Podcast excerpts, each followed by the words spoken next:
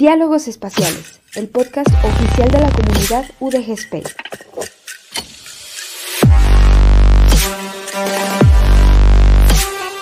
Aportando un granito de galaxia a tu conocimiento.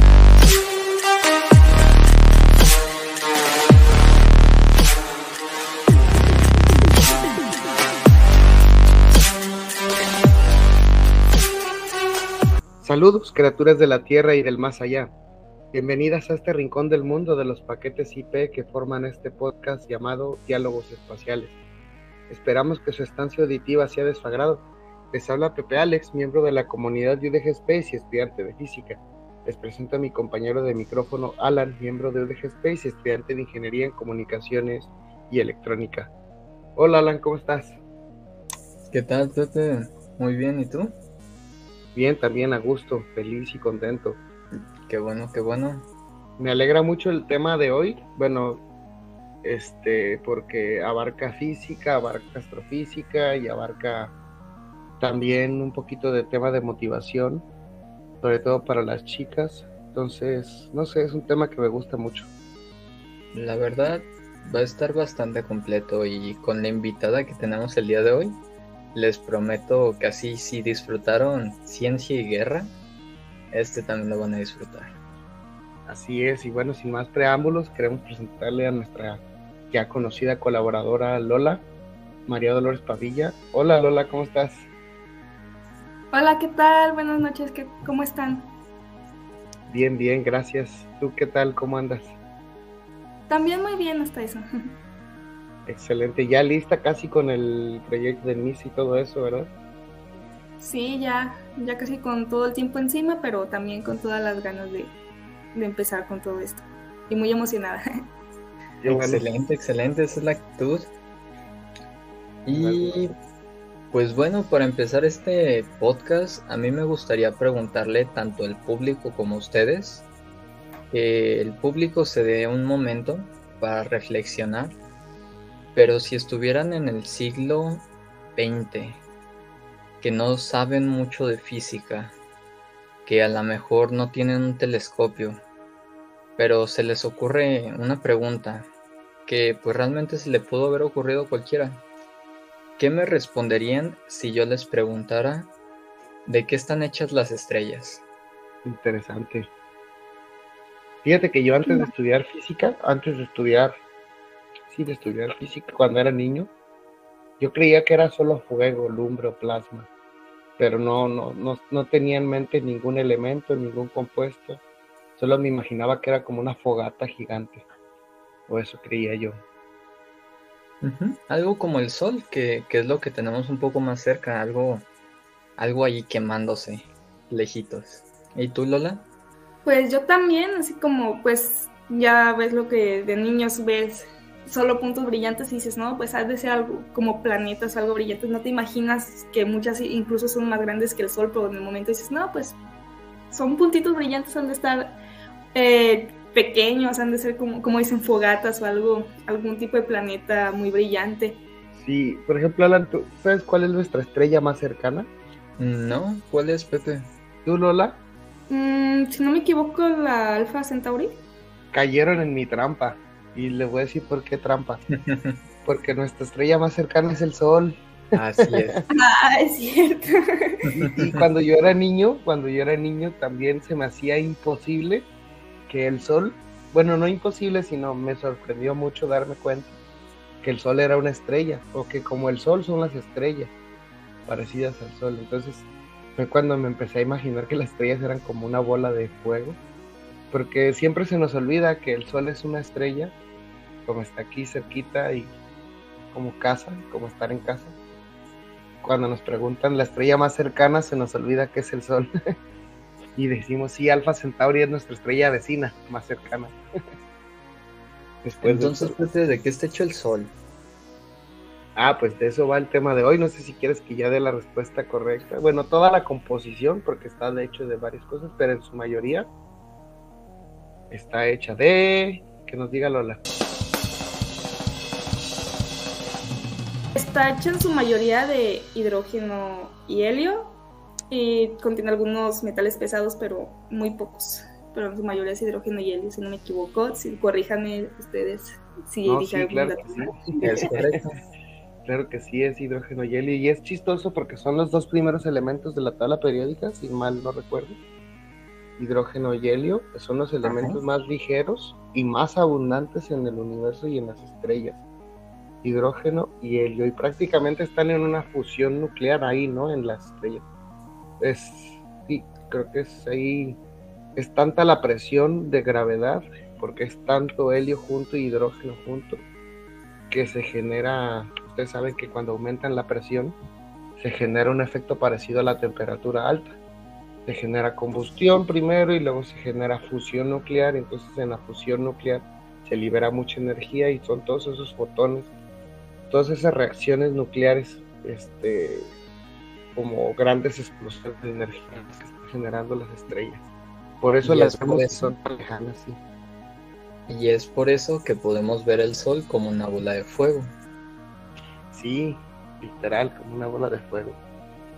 Pero, pues en realidad allá no hay oxígeno. No, Sí, y de lo mismo que ustedes hablan de, pues a veces se nos olvida que, que la- el Sol es también una estrella. Por eso muchas veces creemos, se nos hace, bueno, y más antes se les hacía muy difícil creer que las estrellas fueran algo parecido al Sol.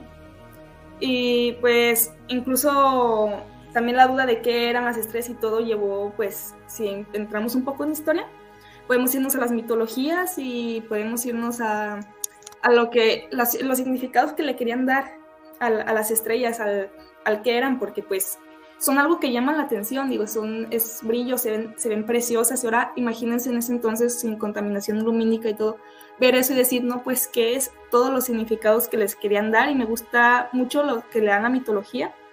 Eh, por ejemplo, las Pléyades son, creo que de las que más conozco historias, está, por ejemplo, eh, la griega, eh, el significado que le daban los griegos a, las, la, a la constelación de las Pléyades, que venía siendo que eran siete hermanas que fueron perseguidas por Orión porque les le- a Orión le gustaron y las empezaron a perseguir. Las empezó a perseguir y en su pánico ellas le pidieron a Zeus que las liberara de, de él porque las persiguió por, por nueve años. Y Zeus las escuchó y las convirtió en las Pléyades. Y ahí, por ejemplo, en algunos pueblos de Norteamérica se creía que eran niños que una vez, me acuerdo, ten- tenía un libro en primaria que, habla, que tenía esa historia, que se escaparon de su tribu y se perdieron, ya no pudieron regresar a su casa y se convirtieron en las Pléyades. Y me, me encanta todos los significados que le querían dar porque pues en sí antes no se sabía mucho de las estrellas y pues el quererles dar ese significado místico, el quererlas convertir en algo cercano a nosotros para sentir que están un poco más allegadas. Me, me encanta y no sé si alguno de ustedes conozca alguna historia parecida de alguna constelación o algo. Fíjate que sí, Lola. Eh, yo conozco precisamente de la Osa Mayor y de la Osa Menor. Eh, precisamente hablando de Zeus, eh, se dice que este se enamoró perdidamente de una ninfa cazadora de los bosques y que se llamaba Calisto. Este, seducido por ella, se pues se la hizo su amante, pero era su esposa, no pudo resistir pues este amorillo y la enfrentó y pues al enfrentarla eh, pues la convirtió en osa. Es Ay. más o menos la historia que yo sé de la osa mayor y la osa menor.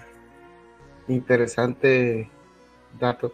A- agregando a esto, como otra curiosidad mitológica con respecto a los eh, cuerpos estelares, a mí me gusta mucho recordar que Marte, el dios Marte, tenía dos monstruos, por así decirlo. Algunos dicen lobos, algunos dicen bestias, pero tenía dos monstruos con él que siempre lo seguían. Uno se llamaba Caos y el otro se llamaba, creo que Destrucción, algo así, algo parecido.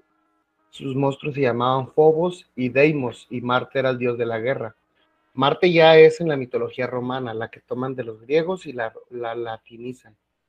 Entonces, y justo así se llama el planeta Marte, sus dos lunas se llaman Phobos y Deimos. Entonces se me hace interesante cómo toman la mitología griega en la astronomía para mencionar a, a los a los astros celestes, pues no sé, me, me, gusta. Y luego también tenemos con analogía la misión Apolo y su hermana gemela Artemisa, o su, en la versión femenina. Entonces, ahora ya sabemos que la misión Apolo que va a ir a conquistar la luna, bueno, que conquistó la luna, y esta segunda misión que va a regresar a la luna, que ahora se llama Artemisa toda esta simbología mitológica es interesante, la verdad. La verdad y toda la importancia que se les daban a los astros en la antigüedad, porque se puede decir que de las ciencias más antiguas es la astronomía, el cómo las estrellas les podían ayudarse a tanto saber que, en qué época del año estaban para saber cuándo era bueno comenzar la cosecha, cuándo iba a haber más animales para la casa, cuándo eh, pues todo era prácticamente su calendario, tanto la posición de las estrellas como la luna y sus fases. Y después cómo les ayudó a los marineros a encontrar su camino y todo también. A mí me encanta, no sé si han visto mapas estelares que usaban los marineros, que todo lo que los ayudaba y que, que tenían que ir hacia donde estaba la flecha de Orión o todo ese, ese, pues así decirlo, sistema de localización que se crearon en base solo a las estrellas. Es genial y pues digo, todo el significado que tienen las estrellas para la humanidad desde ese entonces hasta después y que por mucho tiempo no se sabía exactamente qué eran, de qué estaban hechas, como comentábamos al principio. El, algo que significa tanto para nosotros que lo que decimos hacer tan propio con todo eso, con la astronomía, con la mitología y todo, y no saber eh, de qué estaban hechas, pues era como ¿qué onda? Y por eso creo que el trabajo que hizo esta mujer de la que vamos a hablar, Cecilia H. para la astronomía, es genialísimo y es por eso su tesis es laureada y es una de las más importantes, si no es que la más importante en la astronomía hasta hoy en día. Interesante, qué bueno que hiciste ya la conexión con, con doña Cecilia Payne Gaposhkin. Este, interesante porque es ¿cómo les podría decir? Mm, el hecho de estudiar de qué están hechas las estrellas, obviamente aparte de comprender el universo, también nos ayuda a situarnos con respecto a él, darnos cuenta qué tipo de sistema solar tenemos, si nuestra estrella es muy peculiar o no, si es bastante normal, bastante estándar. Este, todas estas cosas después nos llevan a, a conjeturarnos que no somos el centro del universo ni nada especial, etcétera. Entonces, cada pequeño conocimiento que es duro obtener, datos, pequeños datos, pequeños avances, eh, implica mucho esfuerzo, implica mucha matemática, ecuación, ciencia, observación, experimento, hipótesis, prueba, comprobación. Pues nos va llevando a estos pequeños datos que nos ayudan un poquito más a situarnos en el universo, a centrarnos en el lugar que ocupamos y a entendernos como tales. Y es, es bonito que hoy, Lola, nos traigas a, a conocer una científica, una astrónoma, la primera astrónoma doctorada de, Harvard. De Harvard. Este, así es. Eh, jefa del departamento. Jefa del departamento y, y también, como dices, con su tesis que hasta ahora es, reconocida como una de las mejores tesis en astronomía, su tesis doctoral. Y cuéntanos un poquito más acerca de Cecilia Lolis. Pues sí, comenzamos con un poco pues de lo que fue su vida porque es muy importante, es algo que no se puede desenlazar porque pues todo lo que vivió, lo que llegó a, a presenciar ella. Eh, ella nació el 10, el 10, de mayo de 1900, de hecho estamos muy cerca de, de, su cumpleaños, del que sería su cumpleaños, si no me equivoco, 100, 122. Ajá. Y desde pequeña mostró actitudes eh, científicas, así pues la curiosidad que muestran todos los niños. Y sus, era hija de un pintor y una ama de casa inglesa, que ellos se me hace increíble, es un trabajo, pues, en ese entonces yo pienso que si tu hija te decía, ah, pues quiero estudiar ciencia, te decían, sí, ¿cómo no? Y pues no, era como, se creía que era como para, las muchas veces a, a las mujeres se las criaba para ser amas de casa y que sus papás dijeran, no, pues sí, tú quieres ser científica, vas a ser científica. y que porque tuvo que haber un apoyo para que llegara hasta la universidad, tuvo que haber un apoyo de sus padres. Eh, por eso eh, me parece importante mencionarlos. Eh, ella entró en, el 19, en 1919 a la Universidad de Cambridge y ahí estudió diferentes disciplinas científicas como la botánica, química y física. Estudió por cuatro años, pero Cambridge no le dio un título, porque Cambridge no otorgaba títulos a mujeres. Podían estudiar siempre como de lado, clases aparte, profesores aparte, eh, así como pues las relegaban, estaban como, ah, sí, las dejamos estudiar, pero hasta cierto punto las relegaban y no les otorgaban título. Y a lo más que podían llegar a ser era profesoras eh, de escuelas elementales, ni siquiera universitarias, eran profesoras de, escuelas elementales. Sí, eh, déjame aclarar un poquito. En la Universidad de Cambridge, por ahí de 1915 hasta 1940 y tantos, no había una carrera de física o de astrofísica o así. La carrera era de ciencias e implicaba esas tres ramas, botánica, física y química que era como la biología, la física y la química, por así decirlo, pero enfocada a la botánica, la parte biológica. Y es algo curioso esto que mencionas porque sí, ella misma dice que necesitaban asistir a muchas conferencias después de, de, haber asistido a su carrera, por así decirlo, lo correspondiente a la licenciatura. Necesitaban ir a muchas conferencias a que les firmaran constancias de asistencia a Rutherford, por los grandes científicos conocidos de aquella época, Eddington, Russell, Sahal, Sergei, este, mm, todos estos, Radcliffe, por ejemplo, etcétera, y luego iban a la universidad, a, a la Universidad de Cambridge, les daban todas estas conferencias y les decían, mira, yo me sigo especializando. Y entonces les daban un título que decía que podían dar clases en secundaria a las mujeres. Sea, ese era el máximo título que podían obtener. Y eso es algo deplorable que porque hay muchas mujeres muy muy talentosas y valiosas en propias palabras de, de, Cecilia muchas de sus compañeras que eran muy talentosas amigas maestras etcétera pues no se sumaron a la ciencia porque pues no estaba bien visto que una mujer dedicara todo su tiempo a la ciencia más bien a la educación y qué bueno que ahora ya no se maneja así, creo yo. Totalmente de acuerdo, Pepe. La verdad que sí. Y sí era, eh, pues como dices, muy deplorable eso de que la situación en la que se vivía, como dices, quién sabe cuántas mentes brillantes perdimos entre esas mujeres que no pudieron destacar en su carrera porque les pusieron un freno, les pusieron una barrera, o que incluso ni siquiera llegaron a estudiar, porque pues cómo iba a estudiar una mujer si una mujer estaba para ama de casa, era lo que se creía en esos tiempos. Y pues todas las mentes brillantes que perdimos en el proceso, y que las que destacaron fueron porque eh, fueron las que se atrevieron a llegar a más o las que tuvieron los medios para llegar a más, pero todas las que se quedaron en el camino, y pues también, si nos damos otros ejemplos rápido, pues también Marie Curie también se le llegó a, querer frenar mucho. Lo bueno es que tenía el apoyo de, de, su esposo, pero eso también es algo como de cómo tiene que tener una mujer el apoyo de su esposo para que le reconozcan un trabajo tan brillante como lo fue el de Curie. Es como no le dieron el Nobel hasta que Pierre dijo, ¿sabes qué? Si no, me lo das si no se lo das a Marie, no me lo das a mí tampoco. Que se tuviera que poner en esas condiciones, que tuviera que salir a apoyarla un hombre para que se le reconociera también creo que es algo deplorable. Claro que sí, y más que nada porque ahora nos parece absurdo, porque escuchamos que las mujeres mantienen su propio apellido, pero yo todavía me acuerdo que mi madre firmaba con el apellido de mi padre, decía fulanita de López o fulanita de Fernández cuando se casaban, todavía se ponían ese ese ese preíndice por así decirlo al apellido que indicaba pertenencia al marido. Y apenas, apenas es muy de la modernidad que ya las mujeres se queden con su nombre completo real.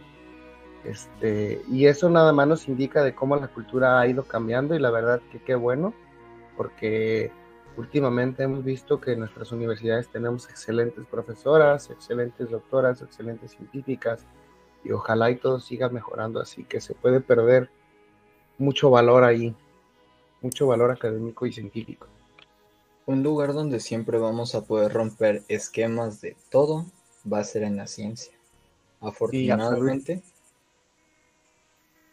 ¿Mande? Sí, no digo que, y absolutamente hablando de romper esquemas, iba a venir Cecilia Elena Pain eh, Gaposhkin a romper uno de los esquemas más grandes, porque antes, pues así como nosotros cuando éramos niños, que teníamos dudas de qué estaban hechas las estrellas, en ciencia no se sabía exactamente de qué estaban hechas las estrellas, de hecho creían que la composición tenía que ser muy parecida al planeta Tierra, ¿no, Lola?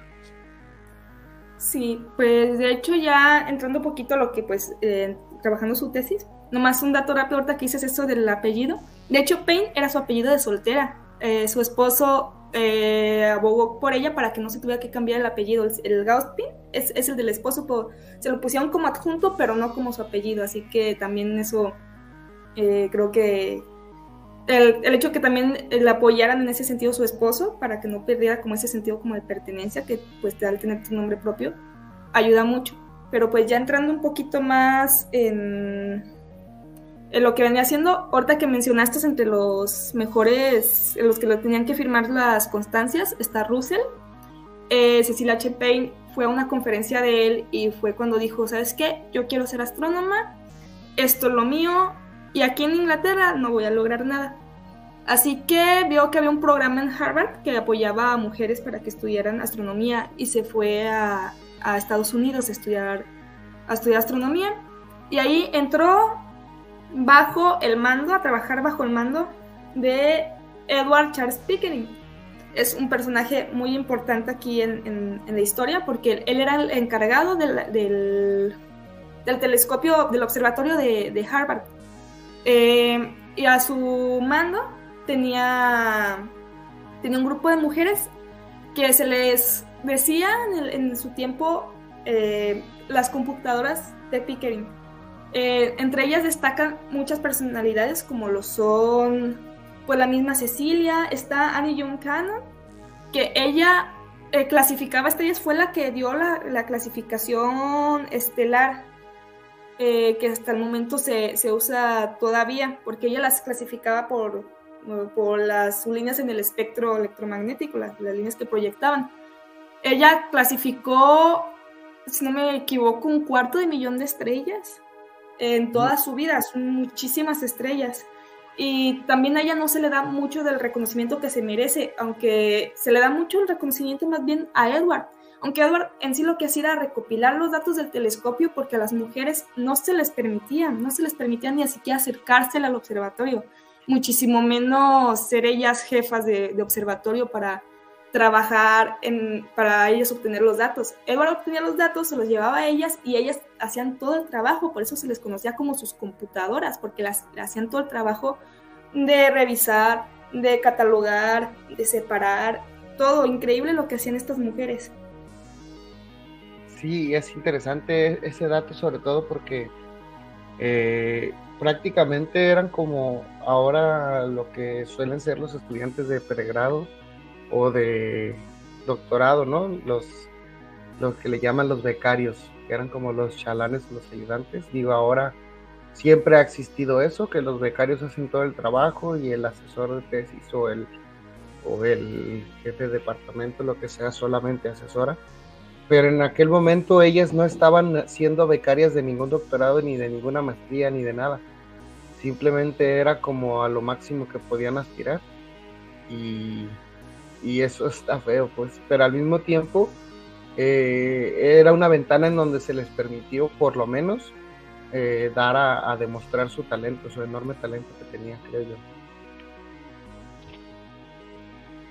La verdad que sí, es como dices, eh, es lamentable que en esas condiciones, como dices, casi de becarias, porque sí se les pagaba una miseria, se les pagaba 25, 25 centavos de dólar la hora. ¿Qué, ¿Qué, se hacía con eso en ese, en ese entonces? Una cosa de nada a todo el trabajo que estaban haciendo. Te aseguro que a Edward le pagaban 20 veces más que eso, si no es que más, y pues solo llevarle los datos a ellas.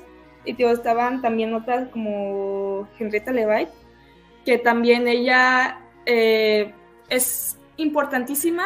Ella en lo que era el proceso, ella inventó un método para relacionar el brillo de las estrellas con su lejanía. Y eso ayudó a que después se, con eso se midiera la longitud de la Vía Láctea. Ajá. Sí, utilizando creo que las... Ay, se me fueron estas estrellas que, que prácticamente tienen bien en su rango de luz. Pero bueno, sí, utilizando este, un tipo de estrellas que saben exactamente cuánta luz este, emiten por sus pulsaciones crónicas, pudieron determinar esa distancia o longitud, checando la cantidad de luz que nos llega, sabiendo el tamaño de la estrella exacta, gracias a que era solo un tipo de estrella así, y por eso pudieron determinar las, las distancias. Es que de ahí, de ese grupito que fue muy famoso, se obtuvieron varias conclusiones y varios resultados no sé si quieras hablar más exactamente del proceso que llevó a la conclusión que sacó Cecilia. Sí, de hecho, si no me equivoco, las estrellas que mencionas son la constelación de las cafeidas. no, es eh, constelación, no es constelación, es un tipo de estrella, cefeida. Ah, sí. Sí. Eh, ah, sí, yo pensé que era constelación, error mío. Gracias a ti por decirme que, más bien eran un, tipo, eh, un error. Ah, pero sí te digo, ella con ese, estudiando esas estrellas pudo lograr esto. Y en este grupo se, eh, se inició esta Cecilia. Ella comenzó a trabajar eh, al mismo tiempo que, que estudiaba, eh, pues lo que sería algo así como su maestría, porque pues en sí la licenciatura ya la había llevado sin título, pero ya la había llevado. Y ella comenzó a trabajar con estas mujeres, en especial con Annie Annie fue un pilar fundamental para su investigación. Y ella en el año, déjame, recuerdo bien la fecha, ah, la de su tesis, ah, era del 27. 25. 25. En el 25 presentó su tesis doctoral, que es lo que nos interesa más en este tema porque fue, eh, fue como un parteaguas en, en, la, en la astronomía. Eh, que era la, componente de las estrellas. Ella se basó en la clasificación de Annie de las estrellas para llevar a cabo este trabajo. Porque se dio cuenta que la clasificación que les daba Annie era, era pues más bien eh, su, el espectro le podía decir de qué estaban hechas y cuál era su, tanto su temperatura, como su composición, como, como qué elementos tenían y todo y presentó su tesis y de hecho se la llevó a Russell, el mismo hombre que la inspiró años atrás. Pero él era uno de los fieles defensores de que, como tú mencionabas, la, de que las estrellas tenían, estaban hechas eh, de metales pesados, como hierro, calcio y todo eso, y que tenían una composición más parecida a la de la Tierra. Eh, y cuando pues ella llega a Cecilia con su investigación diciendo, ¿sabes qué? Las estrellas están hechas de lo mismo que el Sol, de hidrógeno y helio, y casi no tienen metales pesados. El, el hombre puso el grito en el cielo, dijo, ¿cómo, vas a, ¿cómo va a venir una muchacha que ni siquiera, eh, ni siquiera tiene un título formal, que trabaja para, para Pickle, que ni eh, tan joven y todo, a decir que lo que yo dije está mal? Eh, no me puedo ni imaginar la cara que puso cuando leyó su cuando leyó la tesis de Cecilia. Dijo no sabes qué esto está mal porque yo digo otra cosa yo soy una eminencia de la astronomía tú no eres nadie y ya le regresó su tesis. Y Cecilia se, se deprimió en ese momento se sintió así como dijo bueno el hombre que me inspiró a hacer lo que soy a ser la astrónoma que soy ahora me está diciendo que estoy mal pues debo estar mal y reeditó su tesis para que al final dijera una frase que pues encierra mucho toda la presión que tenía y toda la influencia que, que estos hombres eh, tenían sobre ella y sobre otras de sus compañeras, que era, esto es una, es una teoría y puede ser errónea, algo así, palabras más, palabras menos.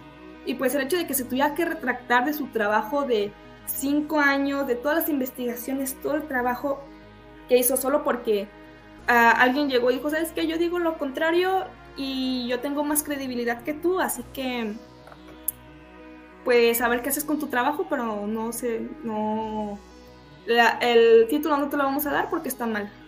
Ajá, nada más que también debo decir que, que ella tenía como, era tan fuerte su idea o su argumento era tan válido porque sus asesores eran Carlos Shafley y, Arthur Stanley Eddington, que ya saben quién es Eddington, ¿no? Aquel que comprobó en el eclipse la teoría de la relatividad de Einstein.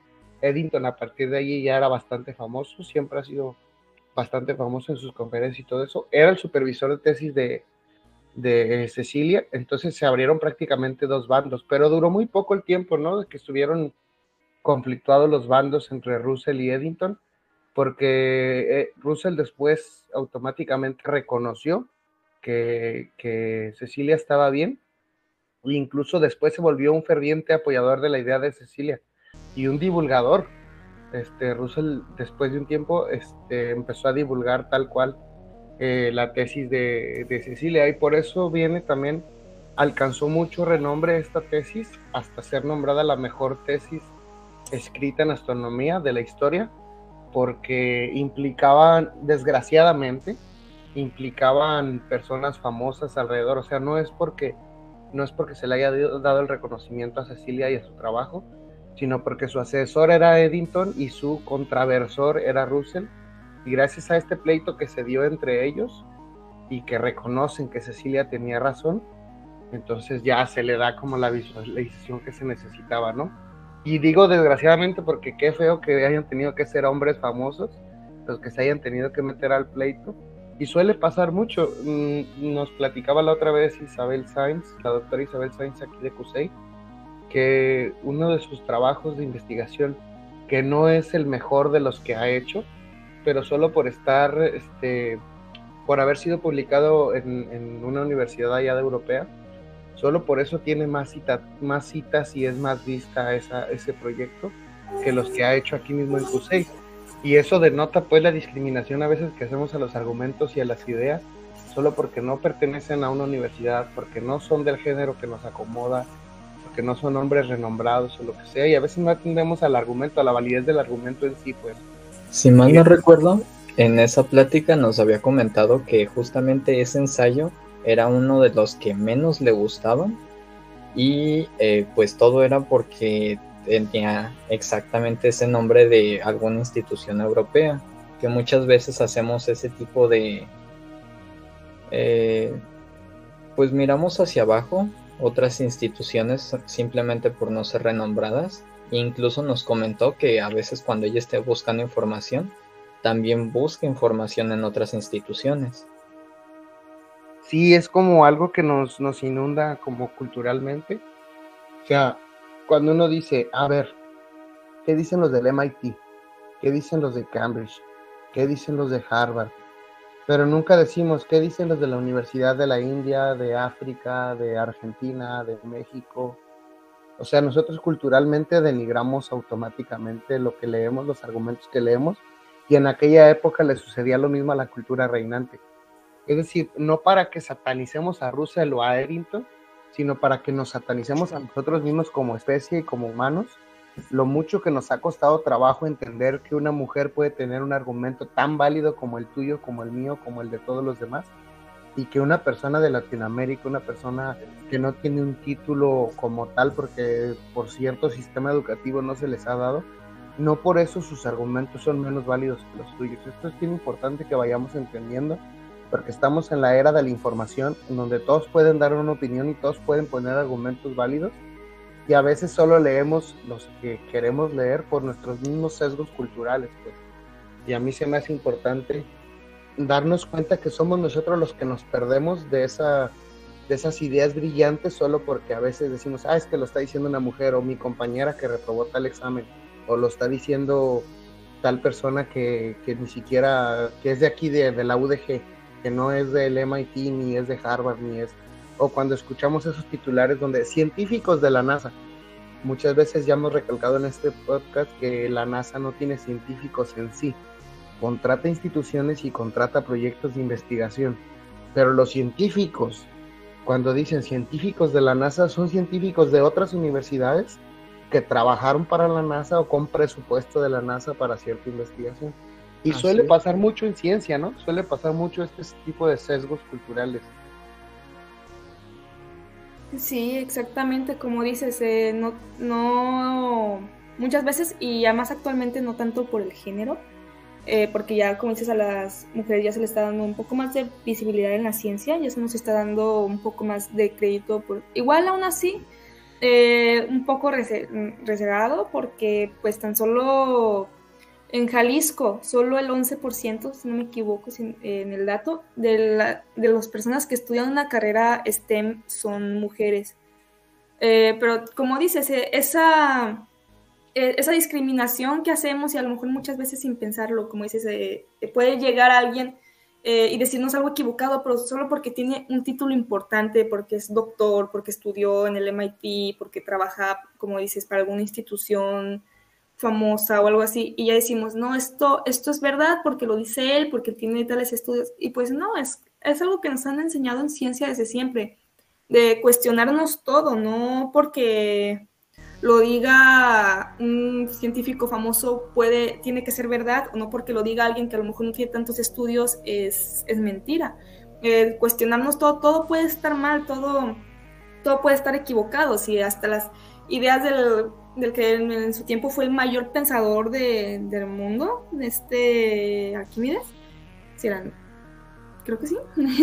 Eh, estaban, tenía ideas erradas. Ya ves lo que él era de los que decían que la, eh, la Tierra, el Sol giraba alrededor de la Tierra y tenía unas. Y pues en su momento. Pues, Arquímedes es el que saca otra cosa. Ah, la, densidad del agua y el volumen con la corona que sumerge del oro, la densidad del oro y esas cosas. Sí, es que se me, va el, se me va el nombre de este otro filósofo, también empieza con A. No ¿Aristóteles? Ah, sí. Es que se me confunden, tienen nombres parecidos. Yo haciendo la lista, Sócrates, Aristóteles, Demócrates. Es que todos tienen Pues sí, todos son nombres griegos. Pero sí, a veces ese es, eh, yo quiero traer a colación un nombre importante que, hizo mucho revuelo ahora en la pandemia porque escribió un libro, Avi Loeb. Avi Loeb, que es un científico de Harvard, que fue director de, la astronomía allá en Harvard, que viene a decir que el, el, asteroide de Muamua, que tenía una, una órbita elíptica, por lo tanto sabemos que venía de fuera del sistema solar y siguió después del sistema solar, que vino a decir que era muy probable que fuera una nave extraterrestre porque estaba teniendo una aceleración y porque era un asteroide diferente. Y fíjense que él, siendo un científico reconocido de Harvard, a mí me daba mucha pena porque se le dio mucha visualización en muchas noticias, en muchos artículos, en muchas revistas, cuando en realidad lo que estaba diciendo era puro disparates. ¿Por qué? Porque Oumuamua ya no lo podemos medir, porque ya se fue, porque no hubo datos necesarios, no hubo datos suficientes. Y es muy fácil decir, cuando no tienes datos suficientes es muy fácil decir que las cosas son extraterrestres, ¿no? Así como que se voló, llegué a mi casa y la encontré sin techo. Ah, pues viene una nave extraterrestre y se lo robó. ¿Y quién me va a decir que no? Si no, no hay modo de comprobar, si no hay datos suficientes. Es precisamente lo que vimos en la película de No mires arriba, ¿no? Ah, exacto, sí, recuérdanos, recuérdanos lo que pasaba ahí. Pues prácticamente había dos científicos que decían que el mundo se iba a acabar que venía un asteroide, pero pues nadie les hacía caso. Y lamentablemente sí, llegó ese asteroide y, ah, bueno, eh, si no lo han visto, pues perdónenme, si ya la vieron, pues ya saben, todos se mueren. Pero pues al final es cuestión de no querer aceptar las cosas como son. Ahí pues es muy enfocado a lo que nos están diciendo. una comedia realista, a mi parecer algo que siento que definitivamente pasaría en estos tiempos. Pero sin irnos muy lejanos, si a la doctora Sainz el día de mañana le invitaran a algún proyecto en la NASA y dijeran, la doctora Sainz que trabaja en la NASA dijo esto, obviamente le van a tomar mucha importancia. Pero si dijera exactamente lo mismo, pero dijeran, doctora de Kusei dice esto, no la van a tomar de la misma importancia a como fue anteriormente. ¿O me equivoco? Así es, tienes toda la razón. Sí, pero te digo, como dicen, es, tendemos a discriminar cierta, a ciertas personas, o ya sea por, como dices, género, por dónde trabajan, a veces por el país del que son, todo, y pues no, es algo que pues en ciencia hemos visto que está mal porque pues puede haber genios en todas partes y puede ser que hasta el, hasta el más inteligente se equivoque o hasta la persona que no creíamos que tenía razón tenga razón. En la ciencia se tiene que dudar de todo.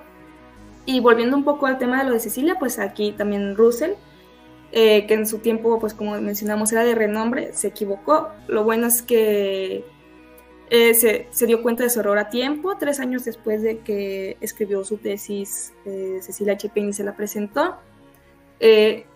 se, pues él se dio cuenta de su error, y reconoció que estaba mal y la reconoció a ella como la autora. Es como, eh, muchos le dan mérito de, ah, pues la reconoció, pero pues era lo correcto, el trabajo era de ella. Es como, no, no podemos aplaudirle por hacer bien, por, por haber hecho bien eso de, de, de, darle reconocimiento por el trabajo, pues porque, por el que ella había estado luchando tanto tiempo.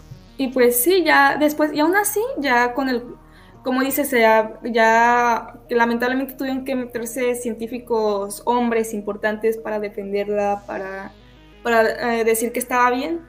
Eh, y ya, aunque ya se le había dado el reconocimiento, aunque ya se sabía que estaba bien, aunque ya se, su tesis ya era muchísimo, era muy reconocida eh, en el mundo de la astronomía, en el campo de la astronomía, no se le dio el título sino hasta el 38 y siguió trabajando eh, con este Pickering, hasta entonces es como seguía trabajando ya, ya con el reconocimiento y todo, pero seguía sin título y seguía trabajando por un mínimo y seguía trabajando, eh, se puede decir, en la sombra, seguía trabajando eh, al mando de, de, Edward, es como todavía no se, le, no se le dio el reconocimiento, pero de palabra.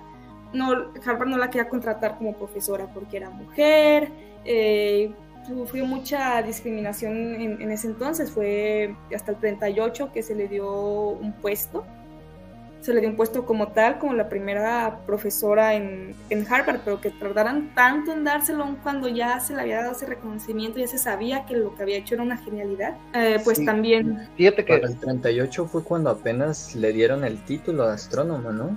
Sí. sí, fíjate que me gustaría a mí recalcar una cosa que no, no sé si se está malinterpretando o malentendiendo, cuando Loli dice que fue discriminada por ser mujer, es porque imagínense el ambiente. No existía el término científica, no existía el término astrónoma. Es decir, no es que a ella la hubieran hecho menos, lo que pasa es que ella no existía en el plano, no tenía ni siquiera por qué haber estado ahí. Es la importancia de la valentía de ella de ser la primera mujer en escribir una tesis y la primera mujer en abrirse camino a, ser nombrada profesora adjunta de Harvard y a ser nombrada astrónoma y después a ser considerada científica. Es decir, no es que alguien la discriminara por ser ella mujer, sino que las mujeres ni siquiera existían en el plano del ambiente científico como tal. Como les decía hace rato Lolis, las mujeres existían como ayudantes o como becarias en los centros de, observación o de cálculo, incluso en la NASA, muchas mujeres, antes de, que llegara IBM con sus primeras computadoras, las mujeres solo hacían cálculos. Entonces prácticamente es peor que ser discriminado, es como estar desaparecido y poco a poco ir abriendo brecha, ir abriendo camino, ir creando la escena para que otras mujeres también fueran consideradas después importantes y se les escucharan sus ideas porque a veces creemos que no, los varones de aquella época la discriminaron. No, es que es, algo incluso que tiene que ver más con toda nuestra manera de pensar el sistema familiar, el sistema social, el sistema cultural. El hecho de que creíamos que la mujer ni siquiera tenía por qué haber estado ahí. O sea, no es que hubiera sido discriminada ella, sino que ella fue abriéndose camino para decir, hey, existimos, aquí estamos, también podemos dar ideas. Eso a mí se me hace un poquito como, como más intenso, pues el hecho de, una mujer tan valiente que, porque es fácil cuando ya tienes uno o dos o tres ejemplos, tratar de seguirlos, una fácil entre comillas, ¿verdad? Es muy difícil de todos modos. Cuando ya tienes ejemplos y tratar de seguirlos, pero ella que no tenía a quién seguir, a quién contarle sus cosas, a quién nada, todo, todo el panorama estaba lleno de científicos varones, todo el panorama, tanto hombres como mujeres, este, pensaban, esas mujeres mismas pensaban que las mujeres no tenían por qué estar ahí. Eso es, eso es como, es como luchar contra el mundo y quebrantarlo, hallar el hack, y hackearlo y entrar al sistema y quedarse ahí. Eso es a mí lo que me sorprende muchísimo, porque a muchos de nosotros nos puede parecer imposible terminar una carrera, nos puede parecer imposible emprender un negocio, nos puede parecer imposible cambiar de trabajo, cuando muchas otras personas en el mundo ya lo han hecho. Imagínense hacer algo que por primera vez en la historia se está logrando y abrir camino. Eso a mí se me hace más sorprendente aún. ¿O qué opinan ustedes? Totalmente de acuerdo, Pepe. Ser siempre el pionero muchas veces es más difícil porque no existe el cómo, el dónde, el cuándo, el escalón de dónde te vas a apoyar. No existe información de la que te puedas apoyar, no existe personas con las que puedas eh, pues nuevamente apoyarte.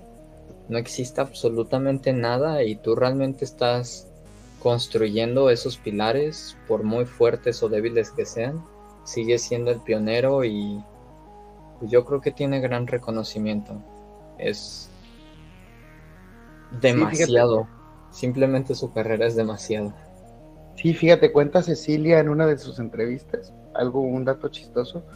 Ella conoce a Rutherford en una de sus conferencias y que creen, todas las asistentes eran varones todos los asistentes de las conferencias de Rutherford eran varones. Y entonces, cuando ella llega, por propias políticas de antes, ya ven que antes de la liberación sexual o liberación de, femenina, eh, las políticas eran más conservadoras, se separaban en los teatros y en muchos lugares, cuando había mujeres solteras y hombres solteros, se separaban mujeres y hombres. Pues cuando ella llegó a la conferencia, dejaron la primera fila, toda libre para las mujeres, que nada más era ella, y todos los demás varones se sentaron a partir de la segunda fila.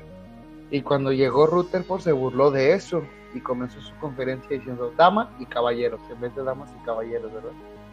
Y eso la dejó muy marcada Cecilia, tanto que porque ella se acercaba a Rutherford, quería trabajar con él y no, pues prácticamente no pudo porque a Rutherford también se le hacía raro, se le hacía en su manera de concebir el mundo, Cecilia no debería de haber estado ahí. O sea, contra eso estaba luchando Cecilia. Eh, les quiero, quisiera leer un poquitito, si me permiten, de una entrevista que encontré por ahí que le hace Gingerich a Cecilia eh, de aquella época y me gustaría, si me lo permiten, leer un poquito de lo que dijo en aquella época. Adelante, Pepe. Le dice Gingerich que quiere hablar de, de qué pasó después de que se desilusionó de Rutherford y dice Cecilia, cuando me desilusioné con Rutherford, fui con Eddington y le pedí que me ayudara a investigar un poco. Y primero me entregó unas placas que habían sido tomadas de un cúmulo galáctico Messier 36 y dijo que podía usar las máquinas de medición del observatorio para determinar los movimientos propios. Y me senté e hice esto con todo mi tiempo libre, probablemente descuidando la física por este motivo. Y le, le pedí consejo a Smart sobre qué hacer a continuación cuando hubiera hecho las medidas y me dijo, bueno, pues reduzca por mínimos cuadrados. Y ella no sabía nada sobre la reducción de cosas por mínimos cuadrados, así que fui al Museo Británico y pedí las obras de Gauss y me senté y repasé todo lo que Gauss había escrito sobre mínimos cuadrados. Le pregunta el entrevistador, en latín, ¿verdad? Y ella contesta, no, estaban en alemán, en volúmenes enormes y gordos, probablemente la edición original. Probablemente soy la única estudiante sobreviviente que regresó a Gauss para aprender a hacer mínimos cuadrados. Luego le llevé los resultados a Eddington y se los entregué. Él me dijo, muy agradable, publicaremos esto. Y se los envió a la Royal Astronomical Society y ese fue el primer artículo que publiqué cuando todavía era estudiante. Y luego dice, estaba buscando más mundos para conquistar y Eddington dijo que me daría algunos interiores estelares para calcular y me dio un problema de integración de una estructura estelar sería polítropo empezando por el centro con una temperatura y densidad adoptadas y saliendo hacia el exterior por zonas sucesivas. Ya no recuerdo qué pasos se dieron, pero eran pasos pequeños. Pero era un cálculo muy largo y todo lo hacíamos a mano. Y luego dice que fue el momento que se empezó a interesar por la estructura estelar, pero por supuesto antes de haber publicado la constitución interna de las estrellas, señala que la temperatura y la densidad deben llegar a cero en la misma zona y habla de más cosas técnicas, pues. Pero prácticamente lo que nos, lo que nos está diciendo en esta entrevista, lo que nos deja ver, es que no es que cuando decimos, ah, Eddington la apoyó, a lo que tal persona la apoyó, no, prácticamente le decían, ah, investiga esto, y la dejaban a su, a su libre albedrío prácticamente, ¿por qué? Porque como ella no había estudiado tal cual la especialización en astrofísica ni nada de eso, ella tenía que chutarse por sí, por sí sola lo que había que estudiar. Eso a mí me motiva mucho. El hecho de saber que, porque a veces me desespero yo en mi carrera y digo, es que no sé este tema, no sé el otro tema, tampoco sé de esto, tampoco sé del otro. Saber que una persona que llegó tan lejos estaba en las mismas condiciones que cualquier otra persona, en donde tienes que buscar tus propios recursos, ir, investigar, pedir ayuda. No sé, como que me motiva a decir, bueno, sí se puede ella pudo hacerlo y creo que también nosotros podemos. Y para que entendamos la indiferencia que había ante, ante que una mujer estuviera en estos ambientes, ¿no? El hecho de cómo la trataban. Digo, suele pasar, no sé si a ustedes les ha pasado, he hablado con algunos conferencistas del premio Nobel cuando vienen a CUSEI o cuando vienen así a dar conferencias y les pregunto alguna cosa, sus respuestas son así muy parcas, ¿no? Como que no eres nadie. Entonces, pues investiga esto, lee esto, lee el otro y a veces uno suele desanimarse porque uno espera como motivación, como aliento, como de échale ganas, tú vas a poder o lo que sea. Y, fíjate, muy parecido que le pasó a Cecilia y me imagino que todos los días le pasaba algo parecido, de que todo el mundo la tratara con indiferencia y no es hasta que puede publicar su tesis que puede demostrar que está trabajando de verdad en serio, ¿no? Y que logra pues colocarse en la escena de la astronomía de aquella época. ¿Qué opinan ustedes?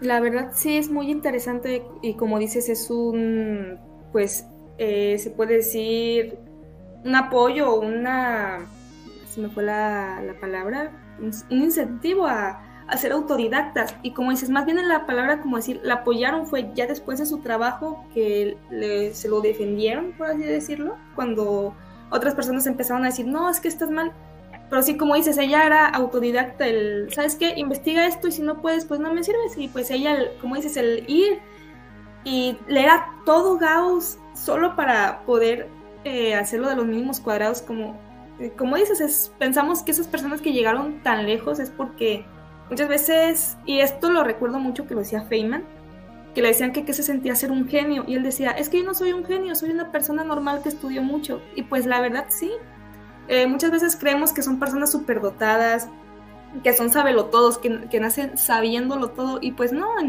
ellos también se encuentran con trabas y todo, y el, pero lo que los diferencia del resto es el decir, ¿sabes qué? Aquí hay una barrera, no me importa construir una, escalera para saltarla, no me voy a regresar, ya llegué hasta aquí. Y, eso es, como dices, es muy, muy emotivo y es, eh, nos puede apoyar mucho eh, como estudiantes el bueno, no sé este tema, y en lugar de decir, ah, pues no sé, no, no estoy para la carrera, no, no, es como, no lo sé, pues hay un libro de alguien que, que, ya lo descubrió, o que sí lo sabe, o que ya lo aprendió. Yo puedo tomar conocimientos de ahí y ya después de ahí empezar a trabajar con, con lo que yo pueda para entenderlo, el no quedarnos con el, ah, pues no sé, no puedo, me, pues el no desmotivarnos así, el, el decir no, no son personas, a lo mejor sí hay personas que sí tienen un poquito más de, eh, se les da más fácil el estudio y todo, pero eso no, no quiere decir que nosotros no podamos. Eh, por ejemplo, a mí la verdad hay algunas cosas que se me dificultan mucho, pero pues sé que con el hecho de estudiarlas el, eh, un poco más las puedo entender, aunque no las entienda tan rápido a lo mejor como otros de mis compañeros. Es, es, una motivación muy grande, la verdad, como tú lo dices. Sí, fíjate, voy a, si ustedes me permiten, quiero leer otra pequeña respuesta que da Cecilia a la entrevista aquella histórica que se hizo, porque denota la pasión que tenía y el esfuerzo que le echaba. ¿Me dejan? Adelante, Pepe. Sí, cuando le pregunta el entrevistador a Cecilia que cómo fue venir a Harvard, o sea, cambiar de Cambridge a Harvard cuando ya le dieron como supuesto para que pudiera investigar en astronomía, porque pues en Cambridge lo hacía en sus tiempos libres. Dice, siempre estuve en una condición miserablemente reumática y chirriante y sintiéndome bastante estúpida y de alguna manera el clima de Nueva Inglaterra y el clima intelectual del observatorio supongo con Shapley y Luiten que acababan de llegar y con quienes era muy divertido hablar, aunque por supuesto no, estaba interesada no estaban interesados en astrofísica, ellos estaban interesados en las estadísticas. Todo el asunto era bastante intoxicante. Además, ahora que ya llegaba a la nueva universidad, ser libre por primera vez de hacer astronomía, tanto como quería cuando nunca antes lo había hecho, era embriagador, porque aunque había hecho estas pequeñas investigaciones en Cambridge, en Cambridge siempre había conferencias a las que ir y cosas para estudiar y había que estar al día con los estudios y había que apagar la luz a las 11 en el colegio. No se encendieron las luces después de eso, pero se me permitió una vela. Pero ¿quién puede trabajar con una vela? Durante un rato casi trabajé día y noche sin parar, fue maravilloso. Y el edificio de Radcliffe donde vivía ni siquiera le importaban, les importaba si yo estaba fuera toda la noche trabajando. No parecía importarles. Probablemente les expliqué dónde estaba y qué estaba haciendo y eso fue todo y me dejaron libre para hacer mis investigaciones y eso es lo que me permitió llegar a la tesis con la que fui reconocida. O sea, a mí llama la atención que ella ve como su libertad de investigar o por así decirlo cuando ya le pagaban y utilizó todo su tiempo para su investigación. A mí me, me autorregaña, me hace reflexionar en qué utilizo mi tiempo porque sinceramente la tenemos fácil, la tenemos regalada, tenemos todos los medios a nuestro alcance, información, internet, posibilidades, este, no tenemos que estar, aunque trabajemos y lo que sea, nuestra prioridad no es otra pues más que investigar. A veces eh, los que nos están escuchando, si son estudiantes, si son maestros o si son emprendedores, si están trabajando, a veces perdemos tanto el tiempo y como a veces estas experiencias que nos limitan en tiempo, si, o sea, si alguien nos limitara lo que queremos hacer, nos limitara eh, lo que queremos investigar o alguien nos esclavizara, por así decirlo, valoraríamos el actual tiempo que tenemos ahora y los actuales recursos que tenemos para poder llegar a donde quisiéramos llegar. ¿No creen ustedes? Totalmente de acuerdo. Y a mí me gustaría complementar todo esto con la frase de que no importa qué tan motivados estemos a veces, eh, si no trabajamos esa motivación, en el momento en el que la perdamos o no tengamos la misma intensidad de motivación, vamos a dejar de hacer las cosas. Y yo invito a toda nuestra audiencia que intenten hacer la regla de dos minutos. Que si quieren crear un hábito diferente o hacer alguna cosa diferente, si les cuesta mucho trabajo, eh, pues recuerden que para nuestro cerebro, mientras menos esfuerzo tengamos que hacer, más fácil es que lo repita. Entonces, si ustedes quieren empezar a hacer ejercicio, por ejemplo, hagan ejercicio dos minutos. Después de dos minutos lo dejan de hacer. Si quieren empezar a leer más, lean por dos minutos. Después de dos minutos, déjenlo de hacer. Pero háganlo todos los días. Dos minutos pues realmente es una nada. Si lo siguen haciendo todos los días, va a haber un punto donde van a decir, oye pues, eh, ya estamos aquí y la verdad me, me siento un poquito más inspirado porque no hacemos un poquito más. Y después de esos dos minutos que ustedes ya crearon el hábito, van a pasar a tener esa rutina donde van a asimilar que los dos minutos es su punto de inspiración para hacer cualquier cosa, incluida el estudio. Y después de eso viene, viene la magia de estar trabajando todo eh, cada día. Aplica bastante cuando se trata de estudiar y no se tienen mucho las ganas o no se entiende un tema. Pues volvemos a lo mismo, dos minutos. Después de eso, si se puede más, pues adelante, pero si no, continuamente. Una vez el doctor Edwin Becerra me dijo, no importa si eres inteligente o si eres talentoso, lo único que importa es si al final del día te sientas y te pones a trabajar. Si te sientas y te pones a trabajar, va a salir todo, sin importar el conocimiento o el talento que tengas, mientras te sientes todos los días y te pongas a hacer las cosas, van a salir. Qué bonita reflexión, Alan, y qué bonito consejo, la verdad. Me parece importante desarrollar hábitos y creo que sí es, es necesario eso. Dicen por ahí una frase que la mitad del trabajo es empezar. Ya una vez que empiezas y que tomas la rutina y cada día lo haces, como tú dices, muchas veces se extiende uno más de lo que de lo que se necesita y ahí va el crecimiento, ¿no? Así es, a veces pues nos la pasamos pensando en cómo voy a hacer esto, en necesito organizar, necesito hacer toda una agenda y una vez que haga toda la agenda ahora sí puedo empezar. O una vez que haga todo mi horario, o una vez que haga, haga, haga, haga y seguimos en este una vez que, en vez de simplemente pues ponte a hacerlo por dos minutos y ya. Eh, si necesitas más cosas, pues dedícale a otras dos. Y al día siguiente vuelves a hacer lo mismo, dos minutos. Y al día siguiente lo mismo y al día siguiente lo mismo. Muchas veces no importa cuántos días te tardas en formar un hábito.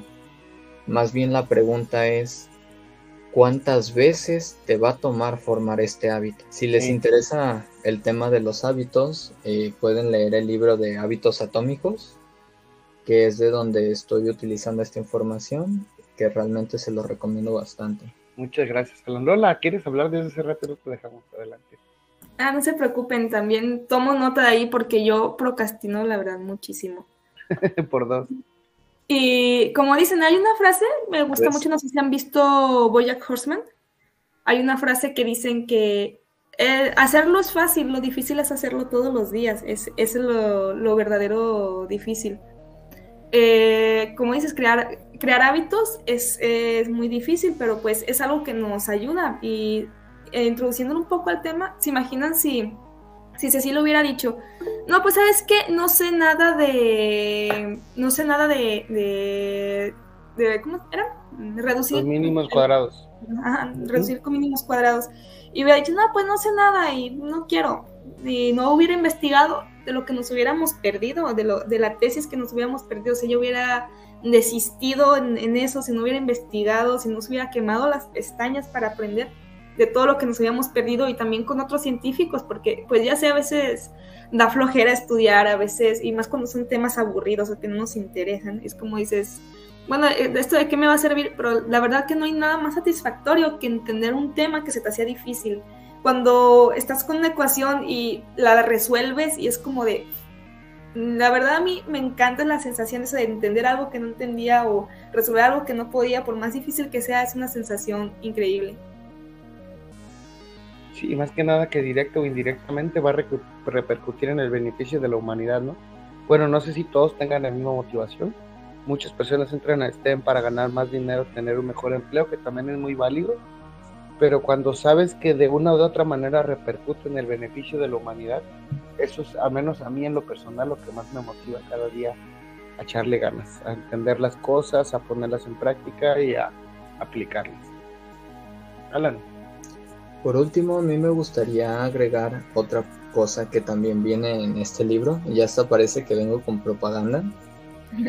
Eh, pero a ustedes nunca les ha pasado de que se ponen una meta y se sienten motivados por esta meta, pero después del tiempo, eh, pues ya sea que pierden la motivación y sienten que no llegan a la meta, o llegan a la meta y dicen, pues, ¿y ahora qué? Sí, suele pasar. Sobre todo porque, bueno, en el día al día, al menos lo hablo desde mi experiencia personal, en donde si no trabajo no como y luego las preocupaciones y la familia y etcétera. Como que a lo largo de que la motivación te hizo iniciar un proyecto, a lo largo de los días con la rutina, con el cansancio, se va mermando la energía inicial y suele pasar eso, sí, claro que sí.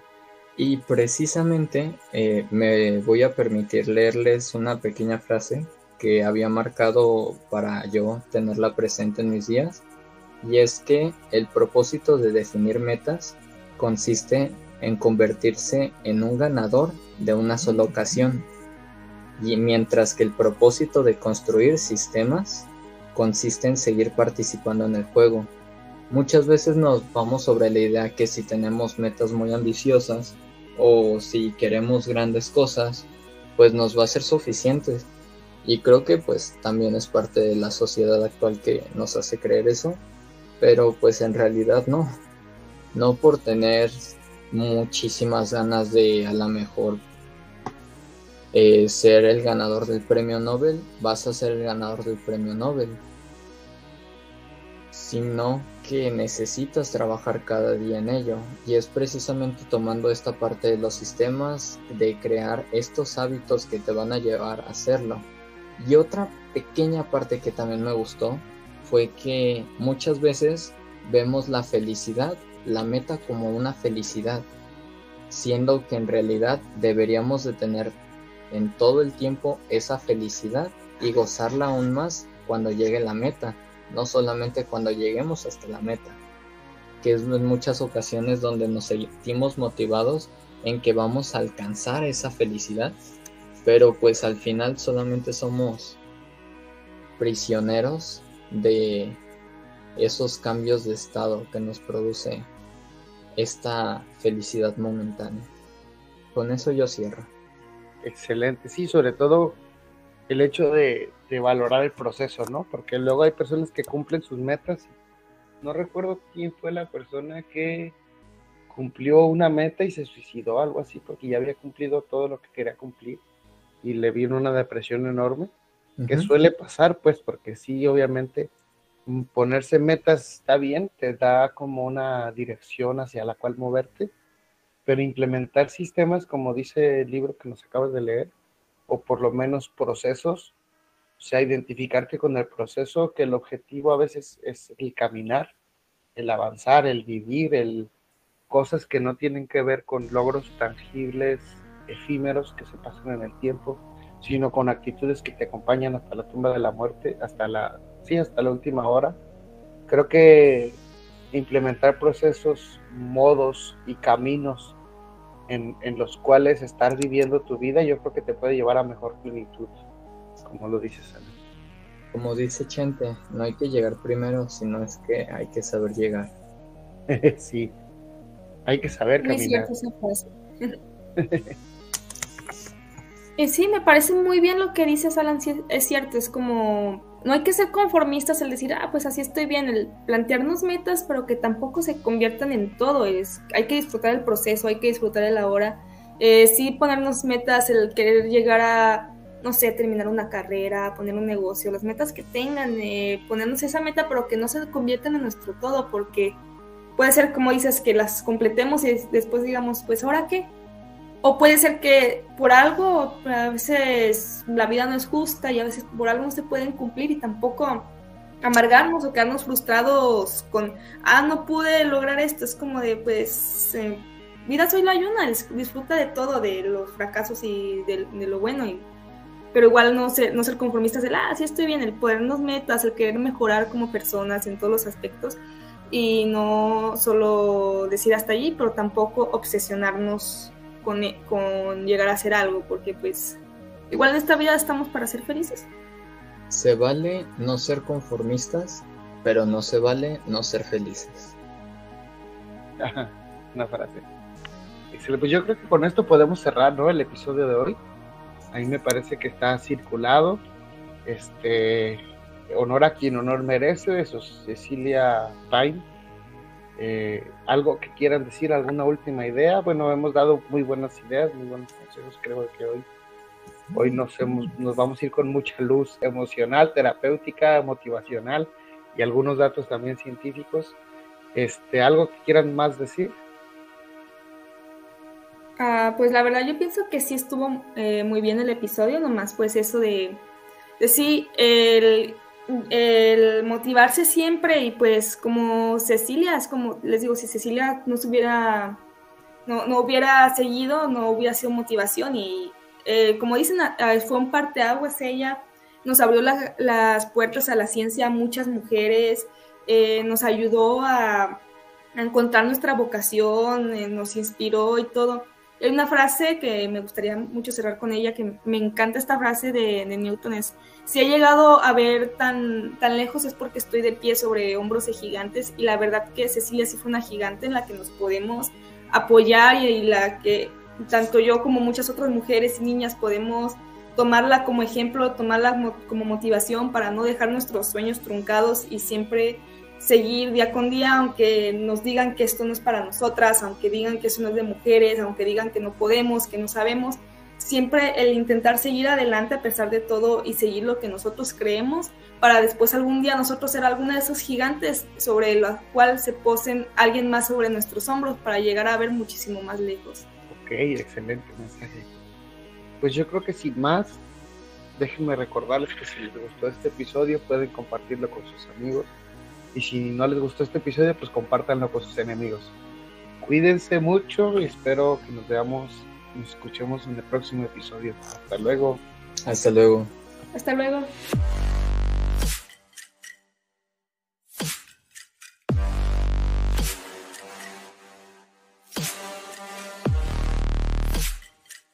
Diálogos Espaciales, el podcast oficial de la comunidad UDG Space.